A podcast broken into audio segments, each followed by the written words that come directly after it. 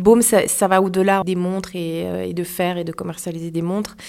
On a démarré par là parce qu'on sait faire des montres et, qu'on a la petite prétention de les, faire bien, mais, mais c'est vrai qu'on n'a pas l'intention forcément de s'arrêter là. Bonjour et bienvenue dans Be My Guest. Je vous emmène à la rencontre de ceux qui font et de ceux qui pensent le digital. Aujourd'hui, je suis avec Marie Chassot, qui est la directrice d'une petite start-up qui est en train de naître dans un grand groupe. C'est un des projets qui m'a beaucoup intéressé dans le monde de l'horlogerie ces dernières années. Elle va nous parler de Baume, la start-up horlogère du groupe Richemont. Be My Guest, présenté par Laurent Haug, en partenariat avec 200 idées et créa, école membre de InSecU.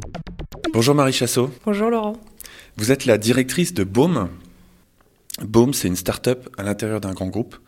Ça me rappelle, moi, quand j'ai vu votre projet, ça me rappelle ce qu'a fait Steve Jobs. Euh, quand il voulait faire innover Apple, le grand groupe Apple, il prenait euh, un petit groupe de gens, il les mettait à l'écart. C'est ce qu'il avait fait pour le Mac et pour l'iPhone. Aujourd'hui, c'est un petit peu ce que vous êtes en train de faire avec cette marque, Baume, qui est en train de sortir de terre à l'intérieur d'un grand groupe, le groupe Richemont. Vous pouvez nous raconter le raisonnement qui a abouti à la naissance de, de Baume? Euh, oui, bien sûr. Tout d'abord, euh, j'aime bien, la référence à Steve Jobs parce que j'aime beaucoup, j'admire beaucoup ce qu'il a fait et ce qu'il a réussi à faire avec Apple. L'idée, elle est née, euh, elle est née chez Baume Mercier, donc dans, la marque Baume Mercier. Elle est arrivée par un, patron du groupe qui nous a proposé de réfléchir à un projet e-commerce autour des tendances aujourd'hui un petit peu de, de la consommation. Mais ça, c'était vraiment vraiment le, le, le, brief de base, je dirais.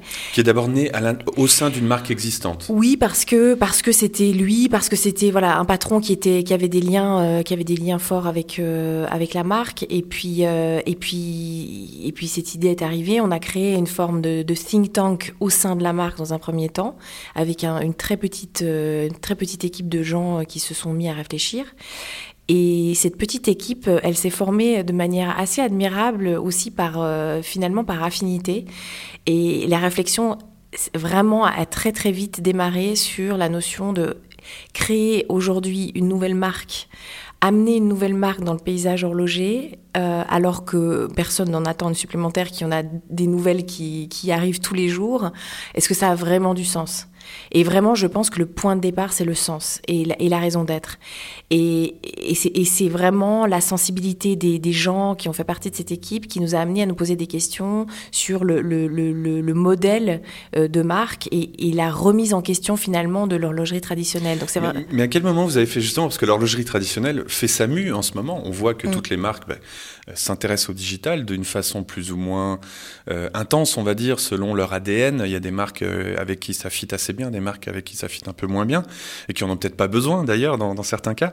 Euh, comment est-ce que vous avez fait, puisque la réflexion part de l'idée de, digitaliser une marque, à quel moment vous avez mis la, coupure en disant non, finalement, euh, cette marque va se digitaliser, mais nous, on va lancer un nouveau projet? Enfin, Qu'est-ce qui a amené à cette à cette nouvelle idée en fait euh, Je pense que c'est né du, du, simplement de la, de, du constat qu'il euh, y a quelque chose à faire, qu'à un moment donné il faut arrêter d'ignorer euh, la réalité euh, de la société, des, des, des, des défis que, auxquels on doit faire face.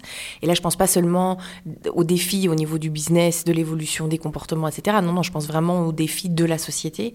Et c'est là où clairement là, il y a eu ce... Vous sous-entendez pardon le, le, réchauffement climatique. Voilà, voilà et, et, et la responsabilité, exactement. Mais et la responsabilité aujourd'hui en tant qu'entreprise aussi bien qu'en tant qu'individu, parce que c'est facile de dire non mais moi si je si je trie ou si je fais ça, euh, c'est une goutte d'eau dans l'océan, ça sert à rien.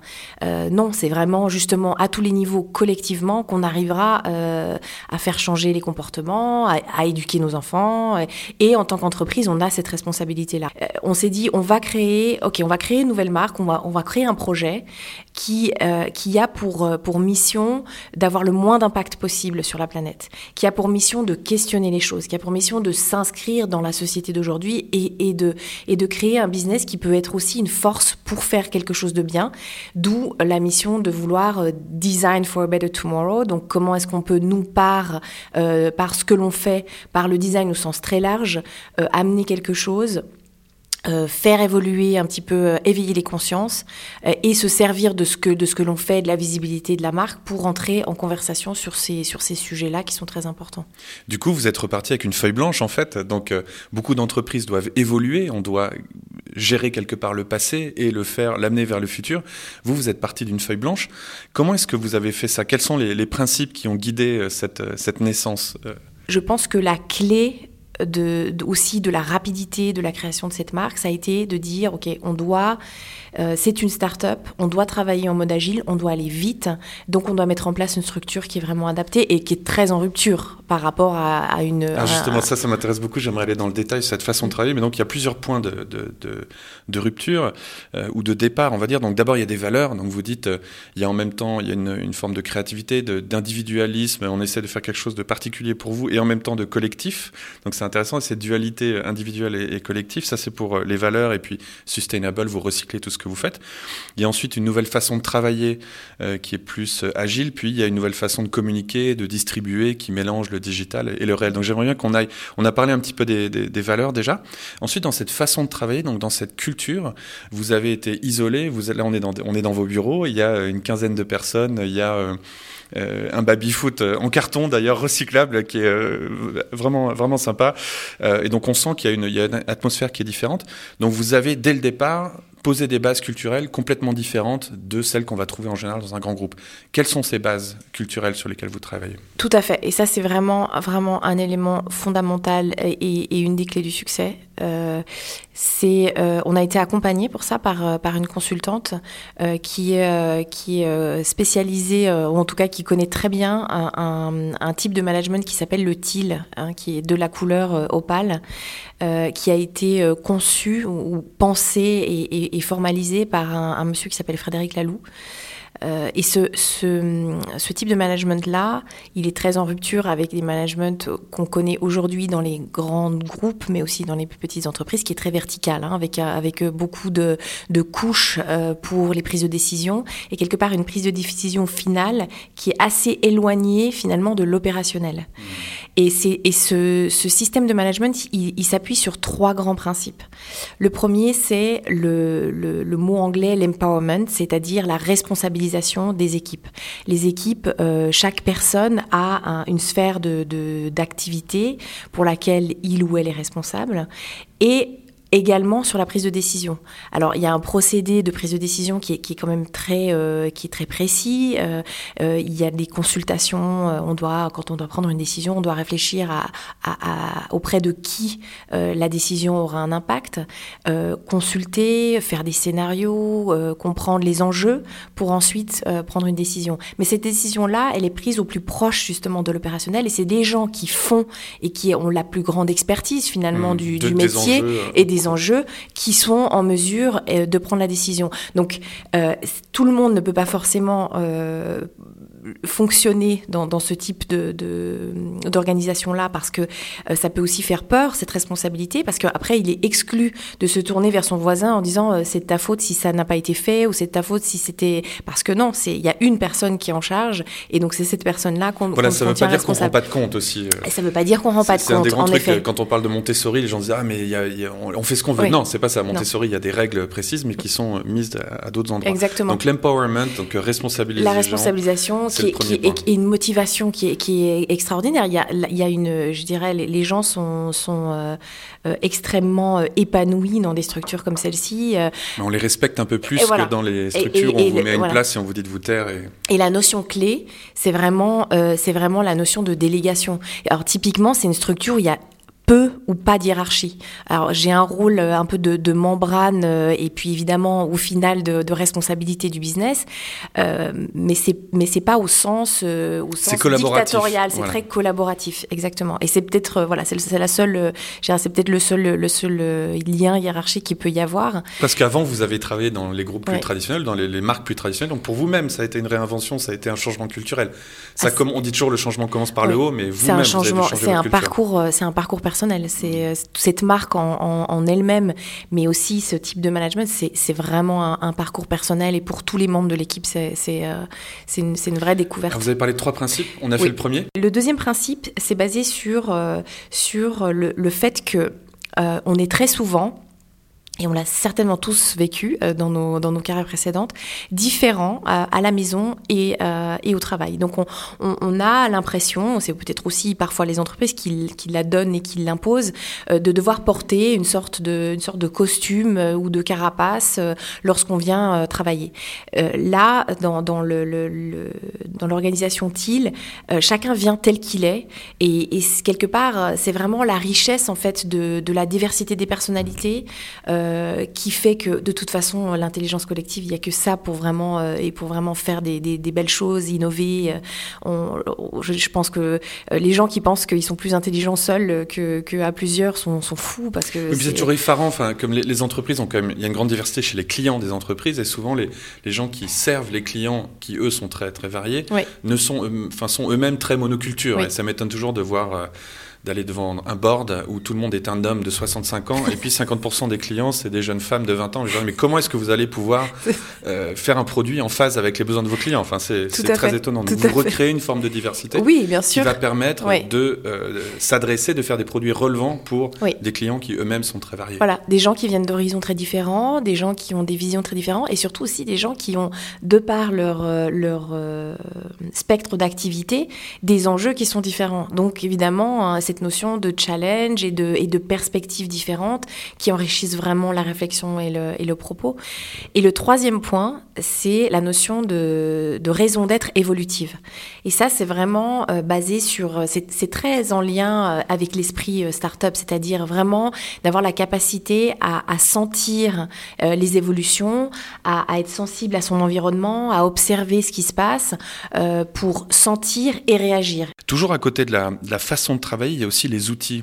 Ça m'intéresse beaucoup ce thème des outils parce que euh, c'est fondamental en fait euh, dans une startup. La première chose qu'il faut bien choisir, c'est les gens avec qui on travaille. La deuxième chose, c'est les outils avec lesquels on travaille. Et puis aujourd'hui, le digital offre tout un tas d'outils euh, incroyables. Mmh. Qu'est-ce que vous avez fait Qu'est-ce que vous avez entrepris au niveau des outils? Est-ce que vous, vous utilisez les outils du groupe? Ou est-ce que vous avez pu peut-être prendre des outils un peu moins chers dans le cloud qui typiquement en général sont interdits dans les grands groupes parce qu'on dit ah, c'est les, les datas sont on ne sait pas où, etc. Alors c'est vrai qu'on a eu, euh, on a eu de ce côté-là vraiment le soutien du groupe et on a eu la, possibilité euh, de, sortir des, sentiers battus et de sortir du template, euh, du, template du groupe pour, pour, pour beaucoup d'aspects. Euh, et c'est vrai que les enjeux financiers arrivent aussi euh, dans cette discussion parce que, euh, et notamment le, le, le, configurateur, on a pu travailler avec une petite start-up qu'on a découvert. Et... Le configurateur, on va juste dire pour les gens qui connaissent pas la marque, c'est que vos montres ont cette particularité, entre autres, qu'on peut vraiment la configurer. On peut choisir la taille, on peut choisir les, les, éléments et ensuite on la commande et puis elle est livrée. Donc c'est voilà, quelque chose qui est totalement inédit en général dans votre industrie. Voilà, c'est ça configurateur. Exactement. On a voulu amener la, la personnalisation du produit par, euh, par, euh, avec une certaine accessibilité du prix, puisque la, personnalisation est plutôt arrivée vers le, par le haut de gamme, euh, avec en effet un configurateur qu'on a voulu ludique, vraiment facile d'utilisation. Et c'était vraiment un gros enjeu parce que c'est quand même au centre de l'expérience du client sur le site, sur le site Baume. Et on a pu travailler avec cette, cette start-up. Et c'est vrai que, euh, en termes de, de, philosophie, en termes d'état d'esprit, travailler avec une autre start-up, c'est vraiment, ça permet vraiment de faire des, des très belles choses, c'est vraiment de, de, de, se dépasser. Et, et, pour des montants, on, évidemment, on est, on est toujours dans des processus d'appel d'offres, euh, de comparatifs, euh, et, et, pour des, pour des, des montants qui, qui, qui sont sans commune mesure. Donc vous avez pu retrouver de l'agilité aussi, oui. grâce notamment à ces collaborations oui. avec ces outils. Ça, c'était le deuxième thème. Donc la culture, les outils, on a déjà parlé des valeurs en, premier thème. Le troisième, c'est euh, la distribution. Ça, ça m'intéresse beaucoup, puisque euh, il y a cette euh, idée de touchpoint, de point de contact euh, qu'aujourd'hui, pour euh, interagir avec un client, il faut mélanger du online et du offline. Comment est-ce que vous avez approché cette, euh, cet aspect, sachant que vous venez plutôt d'un monde qui est habitué à avoir ses magasins dans des endroits, dans, dans les belles rues des, des, grandes villes du monde ou dans les aéroports. Comment est-ce que vous avez réinventé cette interaction entre votre marque et vos clients? Comment est-ce que ça se passe chez Baume? Alors, euh, en effet, alors ça, c'était aussi une, cet aspect-là de la distribution, ça a aussi été un parcours d'apprentissage, puisqu'au début, on a, on a conçu cette marque comme euh, exclusivement online. Et on s'est assez vite aperçu que c'était une erreur, parce qu'aujourd'hui, et j'y crois vraiment euh, fortement, euh, il y a une vraie complémentarité entre la distribution euh, digitale et la distribution. Amazon ouvre des magasins à tour de bras, se rachète une chaîne de supermarchés. Voilà, c'est ce que j'ai beaucoup observé, c'est qu'il y a beaucoup de marques qui sont digital, qui sont nées digitales, qui après un certain nombre d'années se, se, lancent aussi dans le physique. Et puis il y a beaucoup de marques digitales qui se lancent que dans le digital parce qu'elles n'ont pas les moyens pour l'instant de, d'avoir une présence physique. C'est clair qu'une présence physique permet, permet d'accélérer la visibilité, mais aussi la, voilà, la, la, prise de contact avec le client qui a encore besoin de pouvoir toucher le produit avant d'acheter. Mais, mais, quels sont les canaux que vous avez aujourd'hui Donc, Où est-ce qu'on va trouver la marque Boom Alors aujourd'hui, si on les liste vraiment. Voilà, au moment du lancement, euh, le 15 mai dernier, euh, c'était en effet uniquement digital avec un site internet euh, et, et, la possibilité donc d'acheter le produit en ligne, le configurer et de le recevoir dans 83 pays. Donc quand même une distribution qui est très large. et puis Ensuite, c'est aussi une marque qui est très axée sur, euh, sur le digital en termes de communication aussi, donc les réseaux sociaux. Donc évidemment, fortement Instagram, euh, Facebook aussi, dans une moindre mesure euh, YouTube.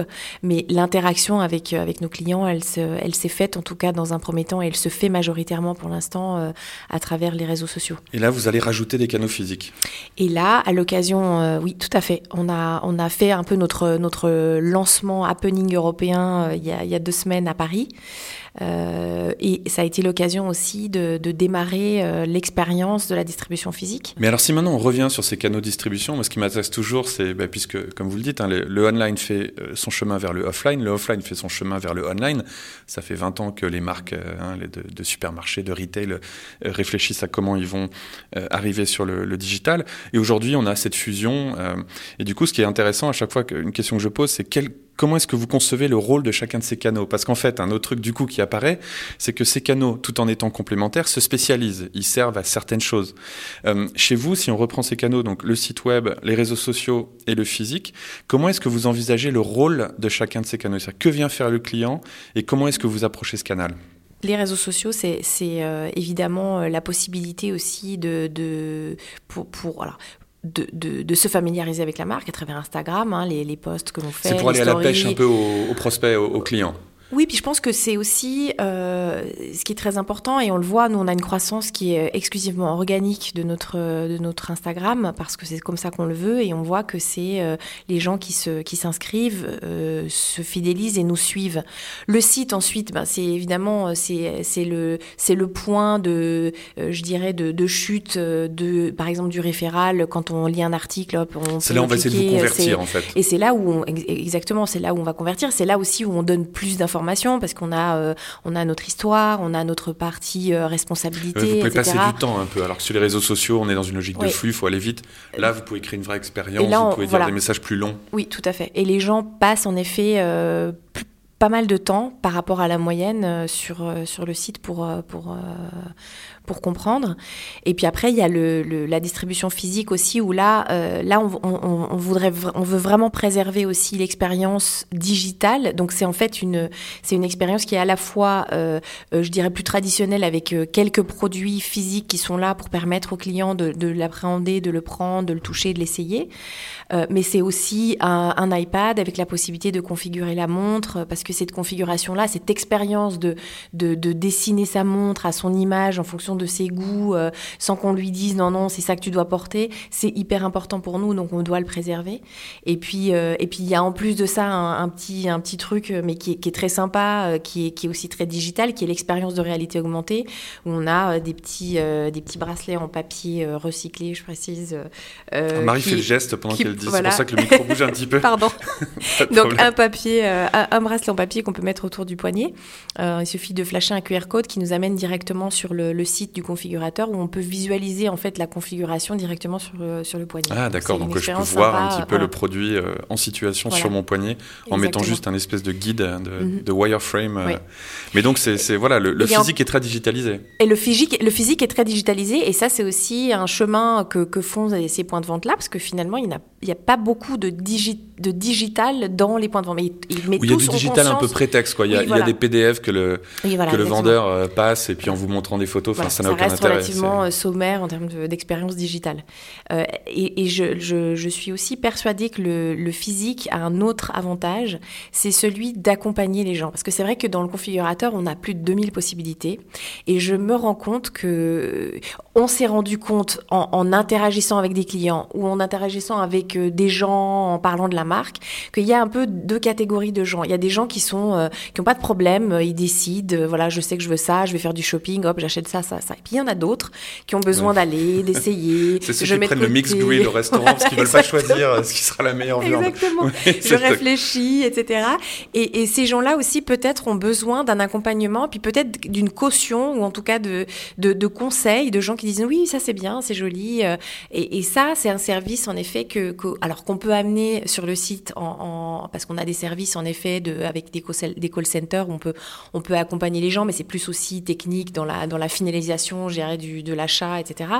Mais euh, c'est voilà, je, pense que ça n'a pas de prix aussi d'avoir quelqu'un à côté de, à côté de soi quand on est un petit peu indécis, à, accompagner euh, qui vous rassure sur le fait que vous, prenez une bonne décision. et je pense que ça c'est vraiment important dans l'expérience du client aussi. Ah, c'est vrai, et puis il y a des gens pour qui, euh, en effet, c'est fondamental parce que ils vont vouloir aller voir les 2000 possibilités pour savoir la meilleure pour eux, ou alors quelqu'un va les conseiller puis les rassurer quelque part sur leur achat. Euh, ça, c'était donc sur les, canaux de distribution, puis on a parlé un petit peu de la, communication. Euh, si on, va un tout petit peu plus loin sur la communication, donc vous ne faites que de la com euh, online, j'imagine. Vous ne faites pas du tout de com offline, sauf peut-être de l'événementiel Voilà, exactement, tout à fait. Donc on, en effet, on a une communication qui est vraiment axée sur, sur les, réseaux, les réseaux sociaux, sur le digital. Parce que les moteurs de recherche aussi C'est là aussi, oui, Juste sur votre nom, mais Rien, rien, de particulier. Oui, oui, Ah bah si, non, mais bien sûr, on fait des investissements, oui, on fait du SEA, évidemment le, le SEO, c'est logique aussi. Et puis, euh, et puis on fait aussi, on fait des, on fait des tests. On a testé là récemment euh, WeTransfer euh, euh, pour voir comment comment ça, ça fonctionne parce que c'est vraiment là on est on est dans cette phase où, où on expérimente, on teste pour vraiment s'assurer que nos investissements sont faits de manière avisée et réfléchie et aussi un peu documentée. Ce qui n'est quand même pas. C'est aussi de nouveau un grand virage culturel. exactement. Par rapport aux us et coutumes de votre industrie. Exactement, où en général, on, on, aura tendance en effet à faire un gros plan sur six mois, un an euh, d'investissement euh, sans véritablement euh, avoir connaissance des résultats que, que, que, ces plans-là produisent. Donc nous, c'est vraiment, on, le, on, le, fait Vous de mettez vos idées à l'épreuve de la réalité. Oui, exactement, tout à fait. Euh, donc en effet, euh, principalement une communication qui est digitale. Euh, cela dit, on a aussi quelques événements. Pour l'instant, on a fait un événement à Los Angeles qui était un peu le, le, démarrage, qui était le démarrage de la, de la marque. Donc on a, là, on a créé une, une Baume Beach House, donc la maison Baume, où on a voulu vraiment y, injecter l'ADN, les valeurs de, de, la marque. Et cette maison-là, elle était elle était en face de l'océan, parce que c'est vraiment, pour nous, c'était important toujours de se rappeler pourquoi on est là et l'importance de, vraiment se reconnecter à la nature. Et cette maison-là, en fait, elle a servi euh, de, elle a servi de, de, maison pour, euh, pour euh, soit abriter des événements, pour des gens qui avaient quelque chose à dire. Alors, avec vraiment des, des, sujets très très différents. Donc en fait, on est allé à la rencontre de, de différentes communautés, de sous-cultures. Et par exemple, on a fait un truc avec des skateurs, par exemple. Et on a, mais c'est à Malibu en effet qu'on a rencontré qu'on a rencontré des skateurs en effet. Et c'est là qu'on a rencontré Eric Ellington, qui, euh, qui, est un, qui est un skateur euh, assez, euh, même très connu, même s'il est plus. Il y a les stores qui se ferment derrière nous, c'est ça le bruit bizarre qu'on entend. le petit sifflement. Il y, a, une intelligence artificielle qui vient déclencher la fermeture des stores en fonction de l'éclairage, puisqu'il y a le soleil, le soleil qui, est arrivé. Qui est arrivé ouais. Donc, pardon, vous parliez de, ce skater avec qui vous avez fait un, partenariat et donc qui a découpé certaines de ses planches et on a retrouvé les éléments de la planche dans Alors, le monde. Justement, c'est à Malibu qu'on l'a rencontré et puis on a, on a, de, on a discuté, des dîners. C'est vraiment, c'était un endroit, c'était un peu la maison. Euh, on vient, on fait, on fait des dîners, des déjeuners, des discussions. Euh, et on s'est rencontrés là-bas. On, a, on a vraiment partagé euh, les, valeurs. Eric était, était vraiment emballé par, par, ce que ce qu'on faisait. Il nous a parlé de son projet à lui parce que il se trouve que lui aussi, en même temps, lançait sa marque de, de, chaussures plutôt plutôt street streetwear, lifestyle et accessoires autour du de l'univers du skate. Et en discutant, on avait aussi les équipes qui étaient sur place, plus techniques. Et on s'est dit non mais ce serait génial puisque nous on avait toujours, on a toujours évidemment ces valeurs de, de revalorisation des objets, de recyclage. Et, et ensuite on s'est lancé dans, dans des tests et l'aboutissement, ça a été justement Paris il y a deux semaines où on a lancé cette édition limitée qui est faite à partir de, euh, euh, des, anciens, euh, des anciennes planches de, d'Eric et ses copains. Réellement. Et tout à l'heure, je dois dire, j'étais dans votre cuisine, vous m'avez servi un café et j'ai cherché la poubelle. Vous m'avez dit non, il n'y en a pas parce que tout est recyclé, donc il a fallu aller poser. Donc, si, si on revient sur ces valeurs, j'ai l'impression que vous avez bah, capté un peu les, les valeurs du moment. C'est vrai qu'on voit aujourd'hui que, par exemple, l'industrie de la gastronomie est en train d'être complètement réinventée autour de, de, de, nouvelles valeurs. Les gens veulent du local, les gens veulent de l'authentique, les gens veulent du respectueux de l'environnement. Euh, quelles sont les valeurs que vous, vous avez senties et sur lesquelles vous avez construit la marque? On a déjà parlé du respect de l'environnement, donc qui se matérialise notamment sur le fait que 100% de vos produits sont upcycled, ils, viennent de produits euh, recyclés, que vous recyclez tout ce que vous faites. Pas encore tout à fait 100%, mais, mais euh, en effet, c'est l'objectif. Ouais, donc, sont, comment est-ce que vous définiriez les, les, ces valeurs sur lesquelles la marque est construite? Alors, les valeurs, c'est euh, en effet déjà euh, en termes de. On a pris un certain nombre d'engagements au démarrage, en sachant que c'est difficile d'être parfait dès le départ. Donc, on a une feuille de route qu'on a définie à partir de l'analyse de l'impact d'une marque horlogère. Euh, traditionnelle. Euh, donc on sait très bien où est-ce qu'on peut, euh, est-ce peut s'améliorer et quels sont, nos, quels sont les enjeux. Donc on a pris des engagements en termes de matière. Donc on est vegan, c'est-à-dire qu'on ne veut pas utiliser de matière animale.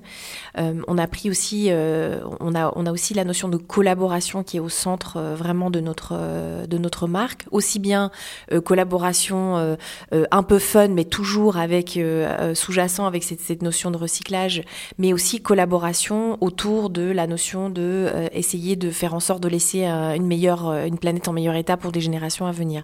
Et ça, c'est vraiment un aspect qui est très important.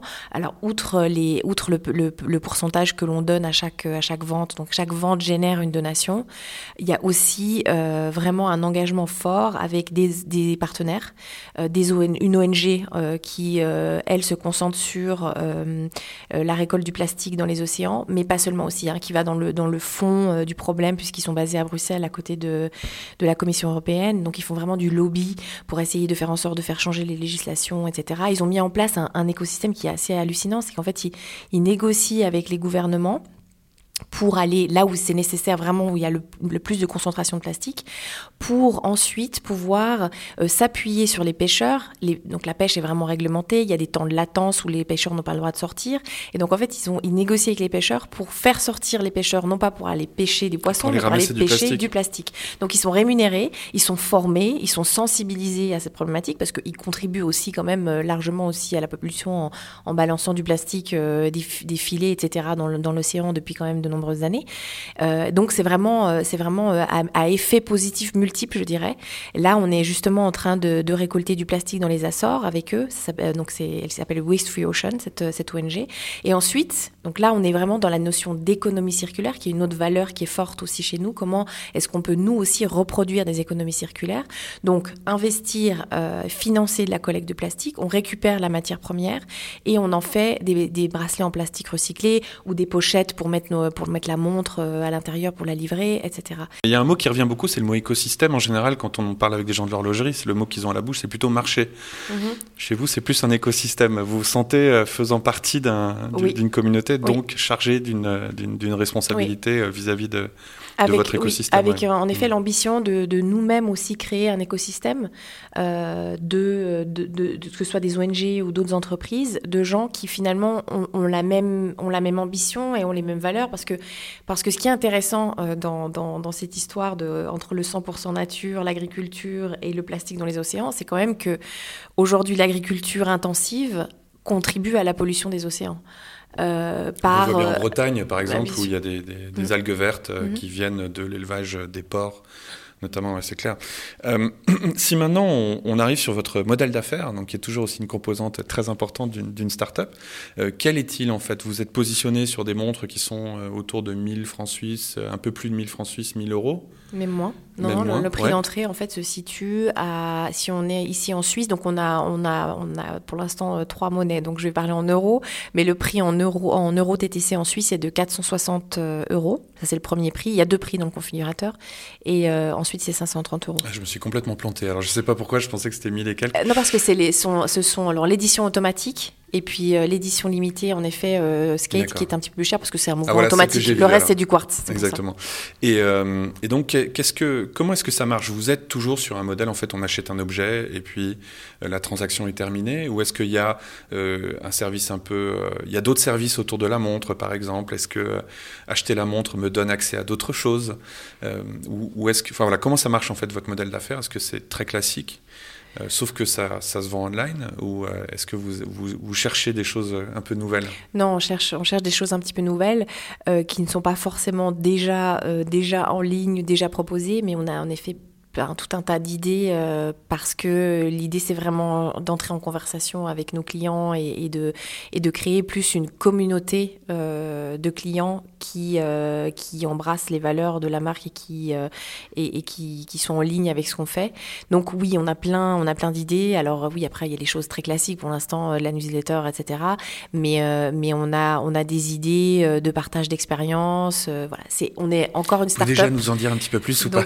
Moi j'ai plein d'idées je vois exactement le truc. Euh, j'imagine d'aller euh, voilà, vivre une expérience avec des ambassadeurs, de mettre les gens ensemble puisqu'ils partagent euh, ces mêmes valeurs, de peut-être soutenir collectivement certaines ONG. c'est ça, il y a exactement. Plein de choses que vous pouvez faire. C'est voilà, c'est participer à des choses qui sont qui sont pas très compliquées. Hein, le nettoyage d'une plage. nous, on l'a fait à on l'a fait à Los Angeles. On était en plus de ça, on était à Malibu, donc on peut dire quand même qu'il y a un certain niveau d'entretien. Mais en l'espace d'une demi-heure, on avait ramassé trois sacs de, de de déchets euh, plastiques. Euh, donc, euh, donc ça, c'est aussi, mais ça, c'est une très belle expérience parce que on, est là, on, se, on est ensemble, on se, se reconnecte aussi avec la nature et, et, on a la sensation vraiment aussi de, même à un tout petit niveau, d'avoir, d'avoir fait quelque chose.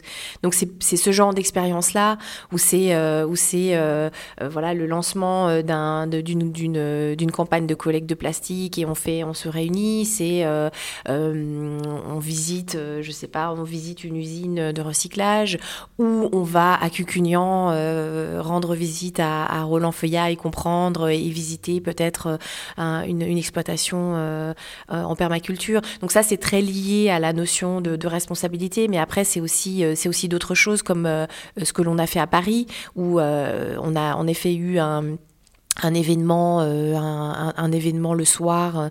En fait, à Paris, on avait, euh, on avait euh, loué un studio et recréé une maison baume dans laquelle on a mis une rampe de skate. On a construit une rampe de skate qui a été faite expressément pour pour l'occasion et qu'ensuite on, a donné. On est en phase de donation. Elle va arriver en Suisse. on ne sait pas encore très bien Lausanne, Montreux et elle va être donnée parce qu'on fait rien gratuitement pour ensuite le jeter.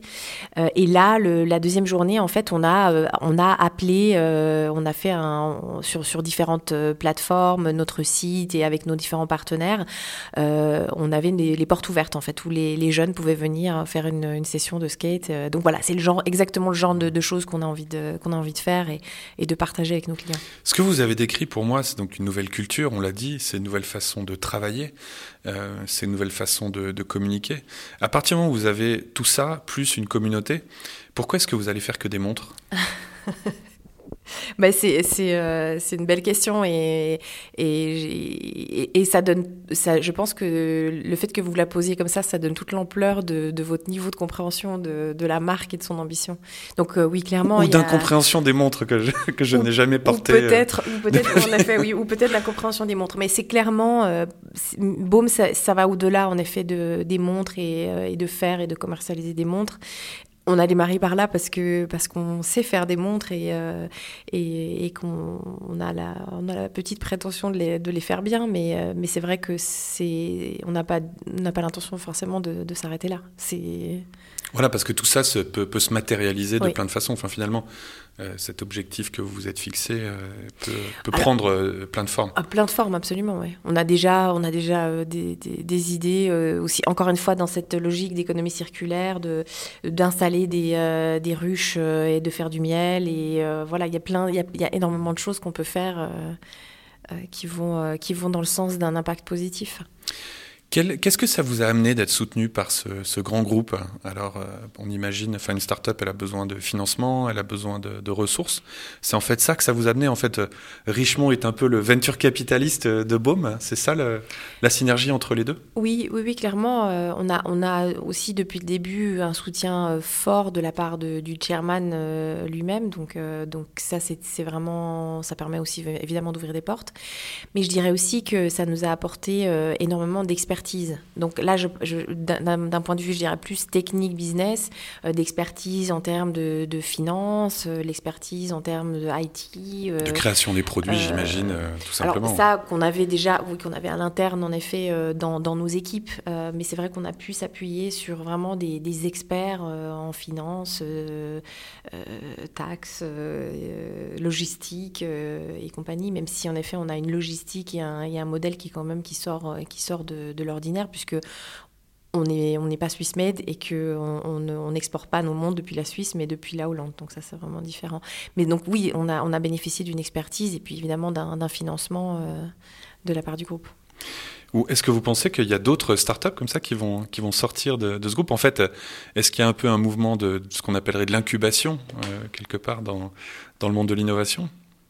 Je, l'appelle de mes voeux. Il y, a un projet en cours, en effet. Je pense qu'il y, a une vraie volonté de la part du groupe de, euh, promouvoir l'innovation.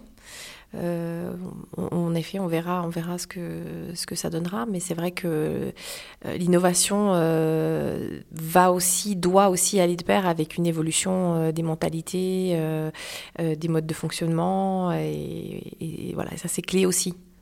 Votre regard sur l'avenir de l'industrie horlogère suisse? Mon sentiment, c'est que euh, il va y avoir une sélection naturelle, je, pense, à un moment donné, clairement. Euh, je n'ai pas de réponse sur, euh, sur les noms ou des, des, marques qui, qui, vont résister, mais je, pense qu'il va y avoir une sélection naturelle parce que je pense qu'il y a un, un, bouleversement drastique et fondamental qui, qui, est en train de se, de se mettre en place et, et qui, moi, moi, me donne de l'espoir que peut-être aujourd'hui l'horlogerie ne perçoit pas forcément encore, euh, mais, qui, mais qui, qui, est là et qui est, qui est là, qui bouillonne et qui va, euh, et qui va vraiment euh, prendre de plus en plus d'ampleur.